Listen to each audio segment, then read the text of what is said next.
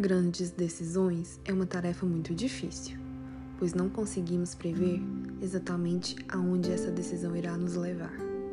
A gente tenta medir os pontos fracos e fortes de cada opção, os pós e contras, com o objetivo de chegar à melhor decisão, mas de fato não sabemos o que acontecerá.